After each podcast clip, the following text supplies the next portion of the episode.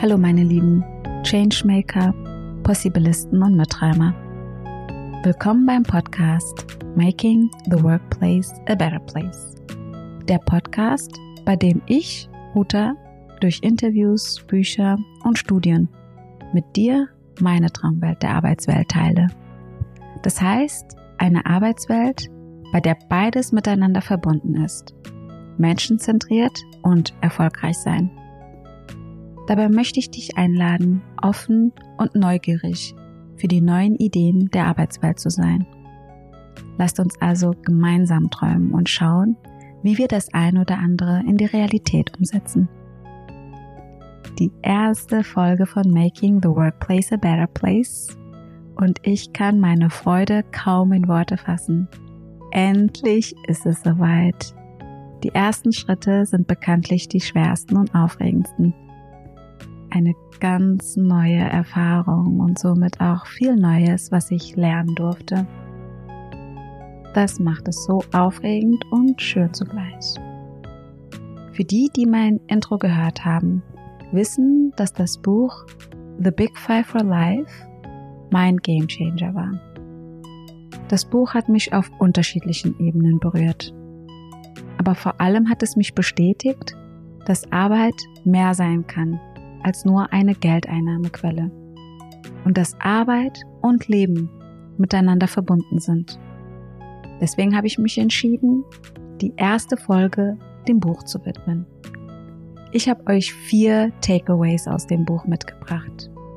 Es ist kein Spoilern des Buchs, also wenn du nach der Folge darüber nachdenkst, das Buch zu lesen, was ich nur empfehlen kann, wirst du erkennen, da stecken noch viel mehr gute Inhalte drin. Aber auch wenn du das Buch schon gelesen hast, hör gerne rein. Denn auch als ich zur Vorbereitung auf die Folge das Buch zum zweiten Mal gelesen habe, kam es mir manchmal so vor, als würde ich einiges zum ersten Mal lesen.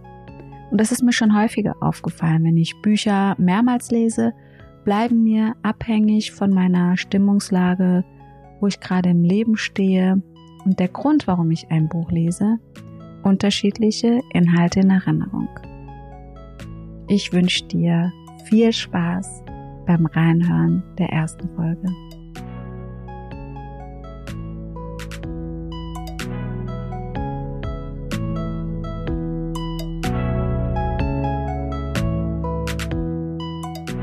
Das Buch The Big Five for Life ist ein Spiegel-Bestseller und hat mich schon allein aufgrund der Tatsache inspiriert, dass es in Form eines Romans geschrieben ist und wertvolle Tipps für Führungskräfte und Mitarbeitende beinhaltet, ohne ein Business- oder Ratgeberbuch zu sein, wie man es sich im eigentlichen Sinne vorstellen würde. Buntes Cover und leicht und angenehm zu lesen. Dabei geht es um Freundschaft und wie wichtig eine Offenheit für Begegnungen mit neuen Menschen ist die manchmal lebensverändernd sein kann. Wie in dem Fall von Thomas, ein charismatischer Leader, der auf Joe, ein frustrierter Angestellten trifft. Dabei lässt Thomas Joe an seinen Erfahrungen, Erkenntnissen und Leben teilhaben und stellt ihm Persönlichkeiten vor, die ihm helfen, den eigenen Weg zu finden und zu gehen. Eins der Erkenntnisse ist, dass jede Person, die im Unternehmen von Thomas arbeitet, die eigenen Big Five for Life, also die fünf Sachen, die jede einzelne Person gesehen, getan oder erlebt haben möchte, bevor man stirbt, kennt. Außerdem kennt jede Person den eigenen Zweck der Existenz. Und diese muss mit dem des Unternehmens zusammenpassen. Das ist eine Voraussetzung, um überhaupt eingestellt zu werden. Daran sieht man ganz gut, wie das Leben im Allgemeinen und die Arbeitswelt miteinander verbunden sind. Wenn man einen Großteil seines Wachzustands mit Arbeit verbringt, sollte es nicht ein Ort sein, an dem du deinen Zweck der Existenz ausleben kannst und nicht mindestens eins der Sachen auf der Liste, die dich am Ende des Lebens sagen lassen, was für ein erfülltes Leben du hattest, auch durch deine Arbeit ermöglicht werden? Mir gefällt der Gedanke sehr, sehr gut. das ist auf jeden Fall eine Sache, die ich mir in Unternehmen wünschen würde. Dass der Mensch als Ganzes wahrgenommen wird und nicht nur als Arbeitskraft, die ersetzbar ist.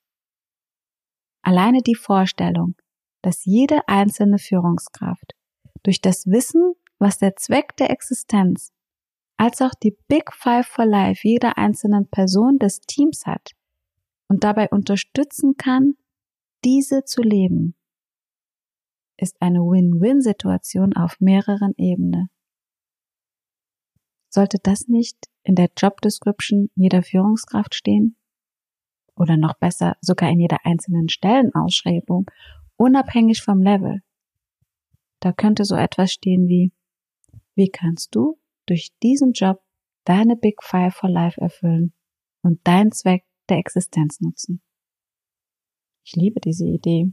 Wenn ich den Gedanken zu Ende denke und in jeder Stellenausschreibung darauf hingewiesen wird und jede einzelne Person sich vor dem Bewerben Gedanken macht, was die eigenen Big Five for Life und der Zweck der Existenz ist. Und wie das mit dem potenziellen Job und dem Unternehmen harmoniert, gibt es dem Anschreiben eine besondere Aussagekraft. Ich kann mir den Erfolg, die Dynamik und die Motivation des Unternehmens sehr, sehr gut vorstellen. Für die, die sich jetzt denken, wie unrealistisch und wie soll das umgesetzt werden, lasst uns den Raum hier nutzen, um neue Denkanstöße zuzulassen, ohne direkt über die Umsetzung nachzudenken. Und für die, die diese Idee auch so cool finden wie ich, ihr könnt es gerne übernehmen. Ein weiterer Aspekt bei der Fragestellung, was man bis zum Ende seines Lebens erlebt, gesehen oder getan haben möchte, wird in dem Buch sich ganz allgemein über das Ende Gedanken gemacht, also als Grundhaltung gesehen. Also wie sollte das Ende eines Meetings aussehen, sich anfühlen und was sollte erreicht werden, damit man sagen kann, es war ein erfolgreiches und erfülltes Meeting. Das kann man sich für so viele Begegnungen überlegen. Wie sollte das Ende eines Feedbackgesprächs aussehen? Das Ende eines Treffens mit einer Freundin oder eines Freundes? Das gibt den Begegnungen eine ganz besondere Note, einen achtsamen Touch und bleibt leichter in Erinnerung. Dazu kommt, dass man dadurch die Möglichkeit hat, das Leben selbst zu gestalten. Mein zweites Takeaway ist, sich sein Museum des Lebens vorzustellen. Stell dir vor, du erstellst dir ein Museum deines Lebens mit den Erfahrungen, den Menschen, den Emotionen und Bildern, die dein Leben am meisten ausgemacht haben. Dabei soll der zeitliche Rahmen auch berücksichtigt werden, also proportional erkennbar sein wie viel Zeit du mit den Personen, Erfahrungen, Emotionen und Gedanken verbracht hast, die dein Leben beschreiben würden. Also wie würde dein Museum aktuell aussehen? Und wie würdest du dir eigentlich wünschen, sollte dein Museum aussehen? Gestalte dein Leben. Gestalte deine Arbeit. Gestalte dein Museum. Create things you wish existed. Was mich an dieser Idee beeindruckt, ist wieder die Tatsache, dass Arbeit ein Teil des Lebens ist und nicht voneinander trennbar. Das vergessen wir manchmal. Thomas hat kurz vor Ende seines Lebens ein Museum seines Lebens von seinen Angestellten geschenkt bekommen. Und er war emotional sehr berührt davon. Mein Traum wäre es, gerade für Mitarbeitende, die lange in einem Unternehmen gearbeitet haben, solch ein Museum zum Start in die neue Lebensphase, also Start in die Rentenzeit auszustellen. Das ist pure Wertschätzung. Ich kann die Emotionen und die Fülle der Bilder klar vor mir sehen. Ach, wenn wir schon beim Träumen sind, warum nicht für alle Mitarbeitenden, die aus den unterschiedlichen Gründen das Unternehmen verlassen Schwierig stelle ich es mir vor, wenn die Trennung unschön verläuft. Aber das ist ein anderes Thema, das ich auch plane, in einer meiner Podcast-Folgen aufzunehmen. Das dritte, was ich dir mitgeben möchte, ist, dass Thomas seine Mitarbeitenden Reisegefährte anstatt Angestellte nennt. Wunderschön. Und das aus unterschiedlichen Gründen.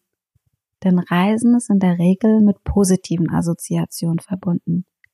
Urlaub machen, schöne Orte besuchen, sei es Meer, Berge, See oder Städtetrip. Man überlegt sich ganz genau, mit wem man Urlaub machen möchte. Jeder, der mal mit der falschen Person in den Urlaub gefahren ist, weiß genau, was ich meine. Laut dem Buch gehört bei 95 Prozent der Menschen eine Weltreise zu machen zu ihren Big Five. Wenn man bei der Metapher Reise bleibt, kann man die Erreichung der Unternehmensziele und die der eigenen Ziele als Reiseziele betrachten. Und somit meint es für mich, dass alle eine Mitverantwortung dafür tragen. Das hat für mich eine ganz besondere Kraft. Zusätzlich zeigt es die Macht der Worte auf. Es macht einen Unterschied, wie man genannt wird.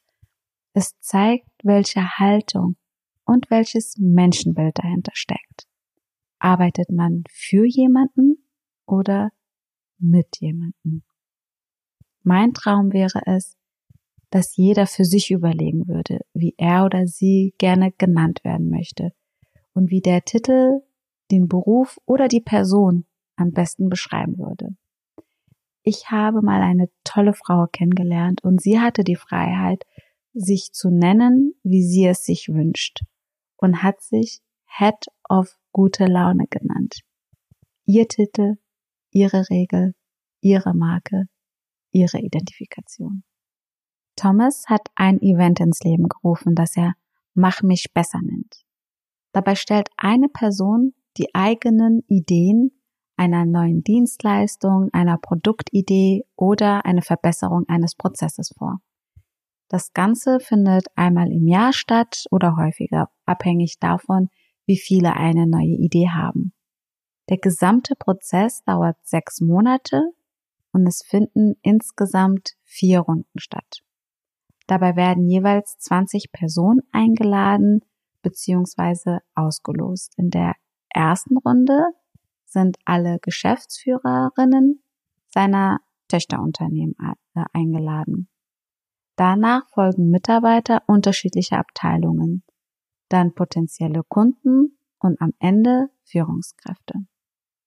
Die Regeln sind vorab klar. Die Person mit der Idee hat 20 Minuten Zeit für die Präsentation und weitere zwei bis drei Stunden wird gemeinsam mit allen Teilnehmerinnen geschaut, wie man die Idee noch besser machen kann. Dabei sind keine negativen Bemerkungen erlaubt, nur konstruktive. Also Problem erläutern und Alternativen vorschlagen.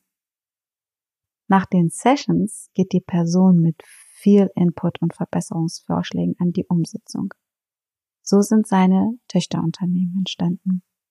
Die Grundidee gefällt mir gut, denn die zeigt, dass man nicht alles selber lösen, wissen und können muss. Dass gute Ideen Zeit brauchen und dass unterschiedliche Perspektiven hilfreich sind. Das Teilen von Gedanken und Lösungsfindung motivierend und ein Gemeinschaftsgefühl auslöst. Ein noch schönerer Gedanke ist das Miteinander und nicht das Gegeneinander damit zu fördern. Das Lernen aus den Erfahrungen und Wissen von anderen, die es schon erlebt haben, ist ein weiterer Nebeneffekt. Das nenne ich Förderung, Innovation und Kollegialität. Ich wüsste nicht ein Unternehmen, an dem so ein ähnliches Modell nicht zu mehr Freude, Erfüllung und Erfolg kommen würde. Du etwa? Das war die erste Folge und ich hoffe, dass ich dir damit das Mindset meines Podcasts etwas näher bringen konnte und du ein Gefühl davon bekommen konntest, warum mich das Buch so berührt hat und was ich mir für die Arbeitswelt wünschen würde. Die Vorstellung, dass wir alle unabhängig von unserem Beruf Hierarchie, Alter, Herkunft etc. unsere Big Five for Life und unseren Zweck der Existenz kennen, klingt wie ein Traum, von dem ich nicht mehr aufwachen möchte. Vielleicht hat es ja auch dich inspiriert zu reflektieren, was deine Big Five for Life und dein Zweck der Existenz ist. Was müsstest du erlebt, gesehen oder gefühlt haben, um am Ende deines Lebens sagen zu können, wow, ich hatte ein erfülltes, glückliches und erfolgreiches Leben. Ich habe mich das auch gefragt und habe mich für diese schöne Aufgabe in einen Park gesetzt. Die Sonne hatte geschienen und mein erstes Eis in diesem Jahr von meiner Lieblingseisdiele geholt. Das hat es etwas leichter gemacht. Ich möchte dich einladen, mit mir deine Big Five for Life zu teilen und deinen Zweck der Existenz. Mich würde sehr interessieren. Vor allem, ob auch bei dir eine Weltreise als eins deiner Big Five gehört. Lass es mich gerne wissen. Du findest mich auf Instagram über Making the Workplace a Better Place. Ich freue mich von dir zu lesen und danke dir fürs Zuhören. Hab einen wunderschönen Tag. Ich gönn mir heute was Schönes, vielleicht noch ein Eis. Let's be the change we want to see in the world. Bis bald, deine Ruta.